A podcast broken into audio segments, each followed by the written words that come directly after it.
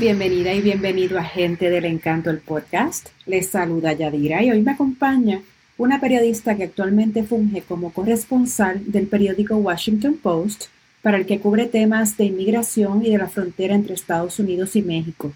Anteriormente ha trabajado temas de desastres naturales, gobierno y política. En el 2019 viajó a Venezuela para cubrir la difícil situación económica, social y política de ese país y también ha dedicado su tiempo a Puerto Rico, cubriendo el impacto del huracán María, los terremotos de 2020 y la salida del gobernador en el verano de 2019. Tras el paso de María, fue parte del equipo que creó el proyecto digital Sin Luz, Life Without Power, que ganó una nominación al Emmy. El hilo conductor de sus reportajes, la representación, poder darles voz a quienes no la tienen, pero que la necesitan con urgencia. Ella es Arelis Hernández. Saludos, Arelis. Bienvenida a Gente del Encanto, el podcast. ¿Cómo estás? Muy bien, gracias por invitarme a su show. Claro que sí. Eh, Arelis, pues nada, vamos al grano. ¿Cuándo y por qué tú decidiste dedicarte al periodismo? Pues eh, tenía 16 años, estaba, pues en ese momento estaba escribiendo, ¿no? Y tenía una, un maestro que me dio, me presentó con una aplicación, un programa de periodismo, Journalism Camp, que era por medio de the Asian American Journalists Association. Pues en ese entonces tenía muchos intereses, pero no sabía exactamente cómo, cómo conectar todo, porque a mí me encantaba escribir, yo me inventaba historias todo el tiempo. Eh, entonces, pues eh, por medio de ese programa conocí a gente como Carl Bernstein, Carol Simpson, gente destacada del periodismo. En ese entonces, a los 16 años después de ese campamento, decidí irme por, por periodismo y la primera cosa que me dijo mi papá ah, es, que vas a vivir en mi casa toda tu vida. Eh, y pues con eso en mente, em, fui becada a la Universidad de Maryland en la escuela de periodismo y al principio fue bastante difícil, ¿no? No había muchos latinos en el programa como tal.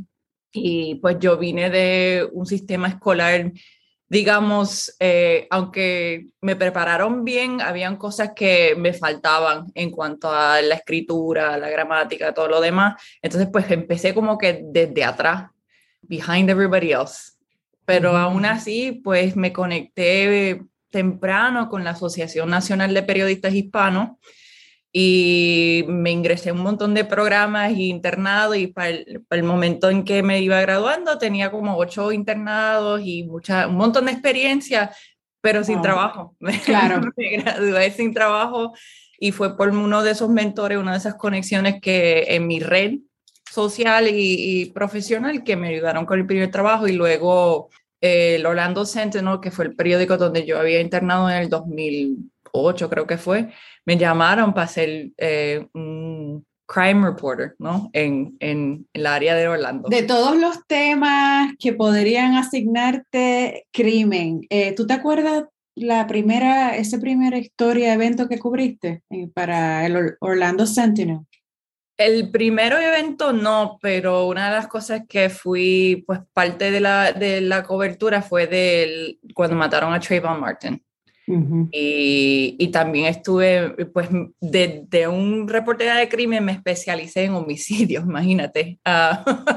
Uh, en Orlando, pues, pues, había, muchos problemas con eso del homicidio y pues estaba involucrado en la cobertura de muchos high profile eh, asesinatos, incluyendo la de Trayvon Martin, claro, y también de una señora, bueno, una madre puertorriqueña, que yo me pues acerqué muchísimo a esa familia en, en la parte norte de Orlando. Y pues a mí me encantaba ese tipo de, de reportaje porque te daba la oportunidad de ejercer mucho, muchos skills que quizás en otras áreas no se puede, cómo hablar con la gente respetuosamente, cómo entrevistar para sacar información sin que se sienta que uno está extrayendo, you cómo uno entonces este, se comporta en una situación sensible de una familia y pues verificando datos, claro, y, y también desarrollar relaciones con, con policía. Yo me hice bien amiga de unos detectives de homicidio allí en Orlando, lo cual me ayudó bastante años después cuando regresé a Orlando, pero de parte del Washington Post para cubrir lo de, del Pulse Nightclub. Mm, o sí. Y entonces, ahora que estamos hablando de eso, ¿verdad? Que empezaste a, cubrir, ¿verdad? Crimen. Los asuntos y los temas que tú cubres son bastante intensos. O sea, en el Washington Post, donde eres corresponsal ahora, cubres eh, inmigración y lo que ocurre en la frontera de, de, de, México y los Estados Unidos. Anteriormente, pues has cubierto desastres naturales. En el 2019 estuviste un tiempo en Venezuela para cubrir pues, las situación tan fuerte económica y que todos conocemos eh, social del país. Pero el hilo conductor es la representación, que, que, entiendo que es algo que te apasiona, asuntos que ayudan a darle voz a los que no la tienen, pero que la necesitan con urgencia. ¿Cuándo nació en ti esa, esa inquietud? Pues mis padres siempre nos inculcaron ese, eh, de ese amor a patria, ese amor a la herencia de nosotros. Yo digo que mis padres eran boricos militantes en el sentido de que en, casa la regla era que nosotros estábamos aprendiendo inglés y hablando inglés en el mundo afuera, pero en casa se hablaba español. Y luego traían a mi tía, que era maestra de escuela superior en Puerto Rico, para darnos clases de la historia puertorriqueña.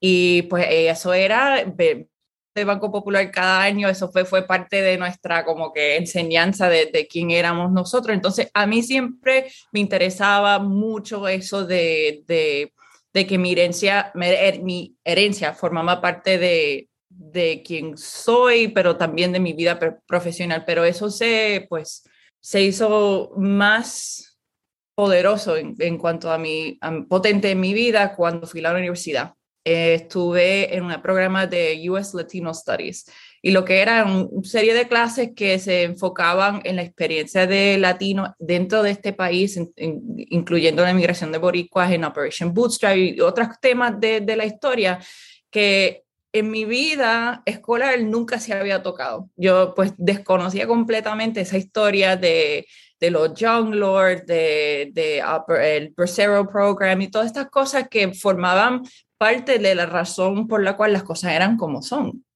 Entonces luché en la universidad para que esas clases se mantuvieran y fueran parte de un programa de, de, la institución, ¿no? porque eran como un pilot program en principio y eran una serie de clases y ahora es un minor en la universidad. En, por medio de esas clases y los profesores que formaron parte de ese, ese programa, ese deseo de querer representar, de querer traer al, a la luz la experiencia de latinos dentro de los Estados Unidos por medio de, de lo que hago en, en, news media fue bastante importante mí, para mí me, hace, me ha ayudado desde el principio el poder hablar español, el poder representar, el querer traer temas que quizás otras personas no le interesan o simplemente no saben, no conocen eso, eso, esas comunidades. Entonces yo me he especializado en navegar comunidades que quizás no le dan esa atención que, necesitan y forman parte de lo que es la identidad de, este país.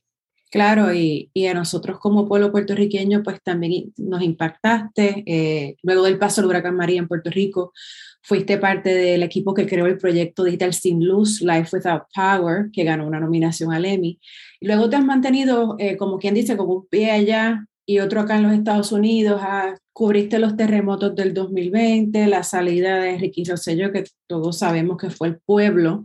Eh, ¿Cómo tú, verdad, como, como reportera, como puertorriqueña que no está en Puerto Rico, cómo tú sientes, cómo tú ves la situación allá? ¿Qué te preocupa? Buena pregunta. Lo que me preocupa es para... Me preocupa la situación política de Puerto Rico que está sin resolverse ya por décadas, ¿no?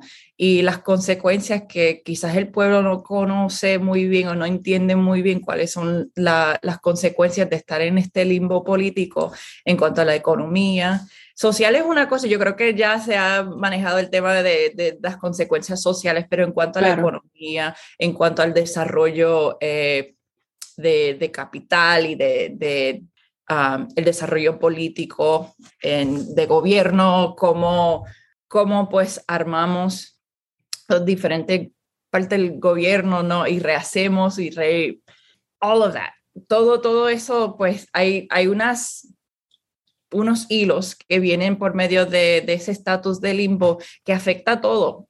Y aunque pues se despertó una parte, creo, de la población con todo lo que pasó con Ricky Rosselló y las protestas y ahora con Luma y lo demás con la Junta, aún así hay mucho más que... Claro. Y, lo que existe en las leyes eh, del Supreme Court, de los insular cases y de, también de lo que se ha escrito de Puerto Rico de, por medio de los que, congresistas de ese tiempo, en, I guess in the 1900s or en, ese tiempo, como que la gente como, como, tal no conoce esta historia y esto tiene unos hilos donde estamos hoy. Entonces, en, en, el presente lo que me preocupa es que esta situación económica de Puerto Rico no se resuelve. Ahora mismo la Junta se está, está en audiencia en la Corte, creo que es, y ya vamos por cuatro o cinco, no, 2016, vamos por casi seis años siete años de este proceso de bancarrota de, de por medio del, you de la Junta, que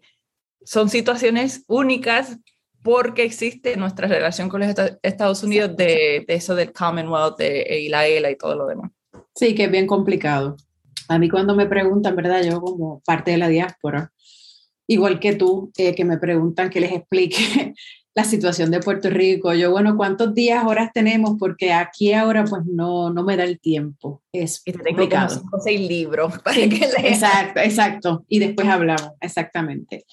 De las historias, eventos que has cubierto, ¿verdad? A lo largo de tu carrera, ¿cuál ha sido tal vez una de las historias o eventos que más te ha afectado personalmente? Y pues, ¿verdad? Aparte de, de, María, porque es tu gente, es tu lugar, aparte de esa, ¿cuál ha sido tal vez otra?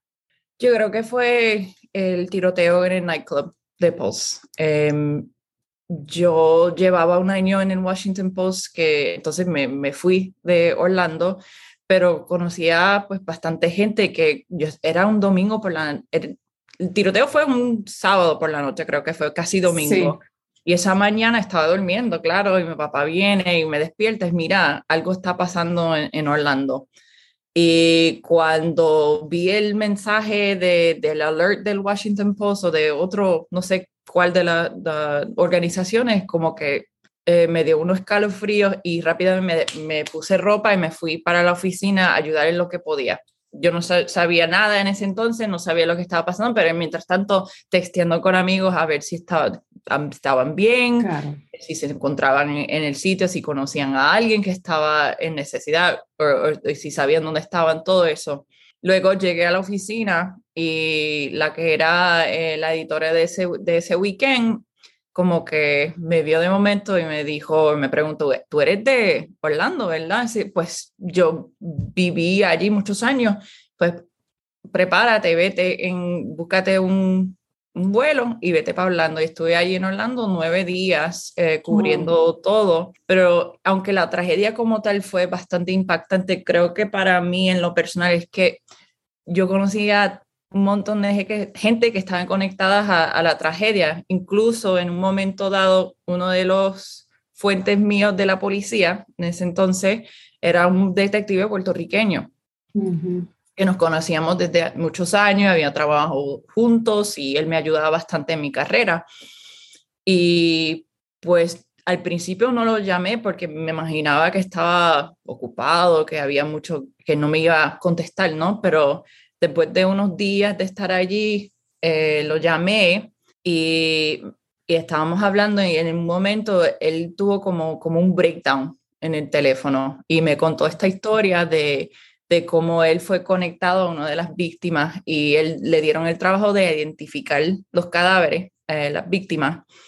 Y resulta que una de las personas a quien él no pues le dio trabajo identificar era pues familia bueno, amigos de la familia de él en Puerto Rico, eh, eh, sus primos le estaban texteando, mira, si ves esta persona, tal y tal persona, y cuando le mandaron la foto, era exactamente la muchacha, el cadáver de la muchacha que él pues, le dio trabajo de identificar.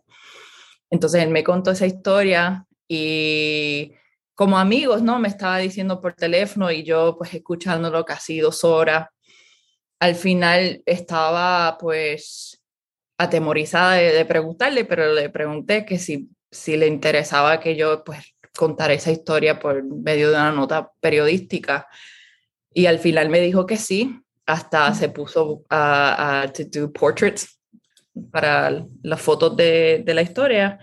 Y eso fue una de las cosas más difíciles que he hecho en mi carrera, fue relatar y escribir con, con suficiente respeto a este fuente, este amigo, este, este detective, y, publicarlo.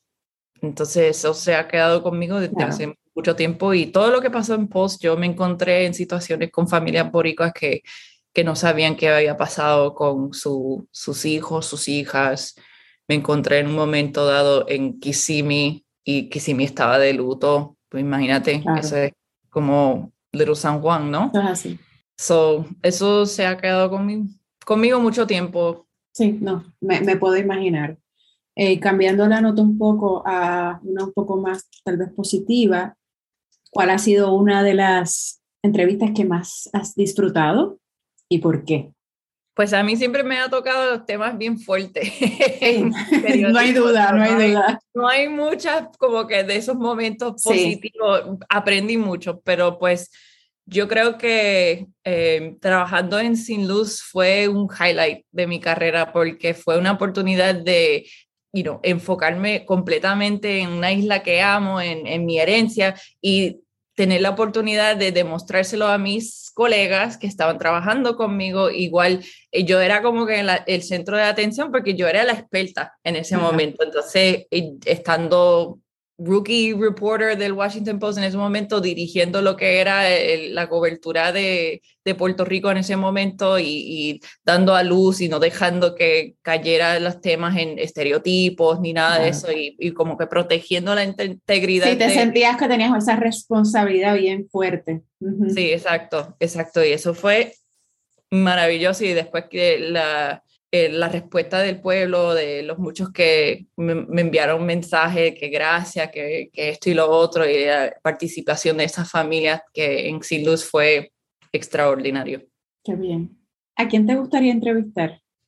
No sé, porque como no soy muy, muy starstruck como tal, no me interesa mucho eso del, de las estrellas, pero quizás en este momento, si si no hay condiciones, sería el presidente Biden acerca de lo que está pasando en la frontera. De verdad que es una cosa em, que no entiendo muy bien porque el presidente Biden ha mantenido casi todas las políticas del presidente Trump, aunque, estaba, aunque él siempre dijo que iba a implementar un sistema más humanitario, más respetuosa de los migrantes, qué sé yo qué, pero el mismo sistema ahora existe. De lo que era de Trump existe ahora. No ha cambiado no, no ha cambiado nada.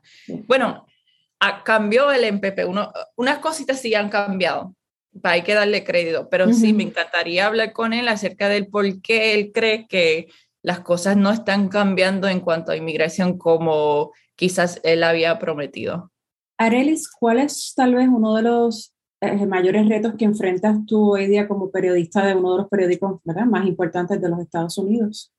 Pues como bien bien sabe usted, ¿no? Que, que lo que es la confianza en lo que nosotros reportamos eh, entre el público y los medios periodísticos está en un all-time low, ¿no? La gente prefiere irse a Facebook, irse a YouTube, irse a otro sitio, otra fuente, que a nosotros quienes eh, no estamos en ciertos casos, en, en mi caso, arriesgando la vida para poder traer lo que observamos, lo que vemos como verdad en ese momento, verídico en ese momento, a la gente. Y eso ha sido bastante frustrante para mí porque yo creo que eso, el nivel de confianza que el público ha tenido a, los medios se va disminuyendo, se, se, ha ido disminuyendo desde que me gradué de la universidad en el 2009. Entonces, eso me hace el trabajo bastante difícil que una persona venga a decir, yo recibo emails y, mensajes de gente todo el tiempo de que no, you must be faking it, o eh, debes estar mintiendo que lo que viste no era lo que, lo que, lo que es cierto y qué sé yo qué, pues, pues yo estuve allí, estaba en el medio del Río Grande con mis pantalones mojados viendo la migración de haitianos de un lado a otro, yo estaba ahí, yo, yo vi lo que vi.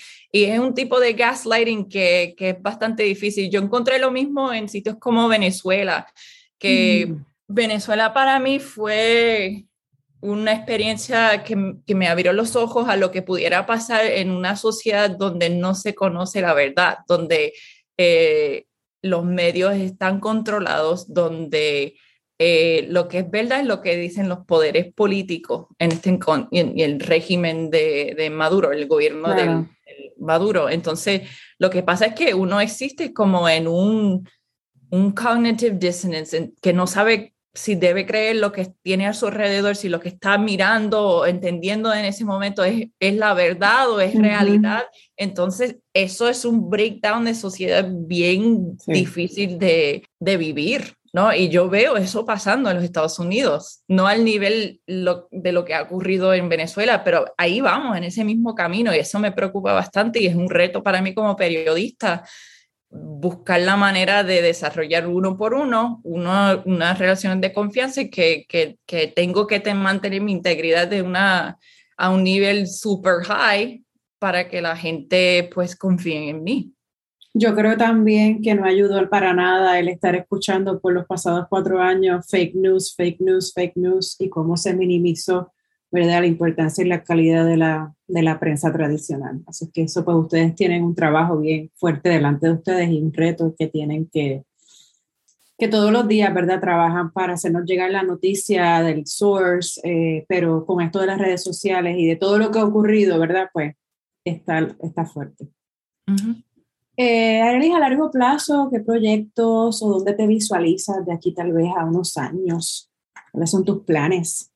Ay, si tuviese, no, pues que, que no sé cuánto tiempo duraré el periodismo porque es un trabajo bastante difícil y pues una industria que cambia bastante todo el tiempo, pero me encantaría pues escribir un libro en algún momento. Eh, a mí me encantan I hate to say this, pero a mí me encantan los muñequitos. Eh, ok, eso está bien.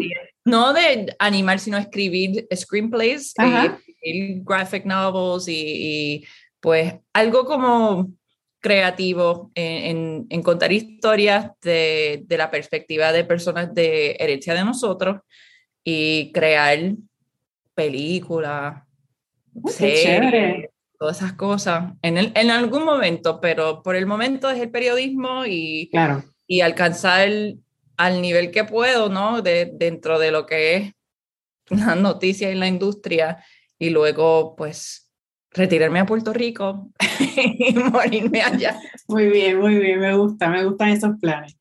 Eh, Arely, a menos que tengas algo más que quieras añadir, si no vamos a pasar a la ñapita, que son las preguntas cortitas que se le hacen a todos los entrevistados. No me has preguntado bastante. Muy bien.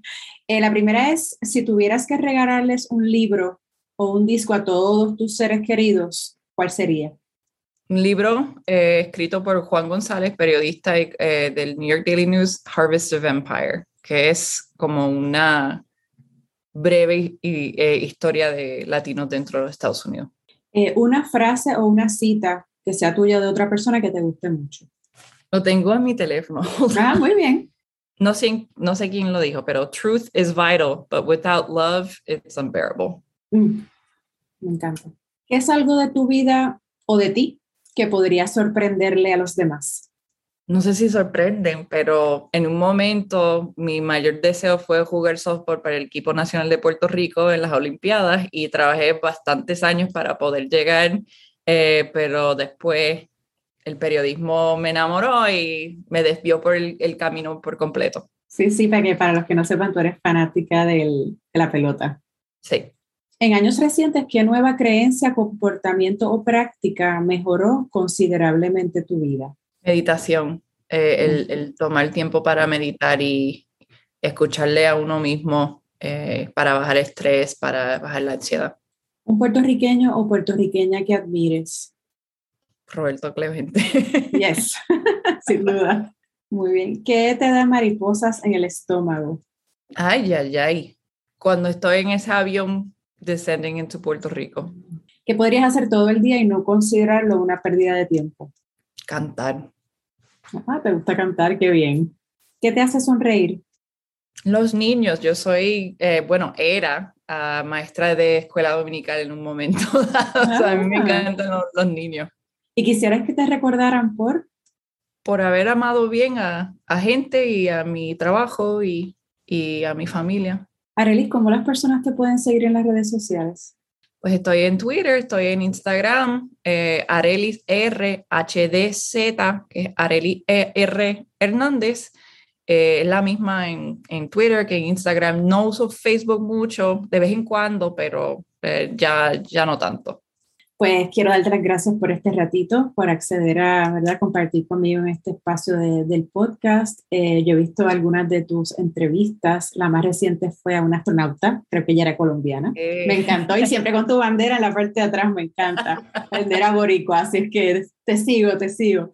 Eh, gracias por lo que haces, te respeto, creo que hace falta ese, ese periodismo serio que, ¿verdad? Que, nos, que, que, nos trae la verdad y que hay que seguir luchando para, para, obtenerlo. Yo creo que las personas debemos decir, está bien los medios sociales, pero cuando vayan a buscar sus noticias reales y verdaderas, eh, estos, estos medios como el Washington Post, que yo pues, pues lo leo siempre, gente, llevan muchos años trabajando unas personas eh, fuertemente, sacrificándose, como tú bien dijiste, poniéndose ahí en el lugar, eh, sacrificando sus vidas para traer las noticias, y que vamos a seguir apoyando esos medios. Así que gracias, de verdad, porque haces un trabajo fenomenal y te deseo mucho éxito con todos esos planes y esos proyectos que tengas en el futuro, Arely.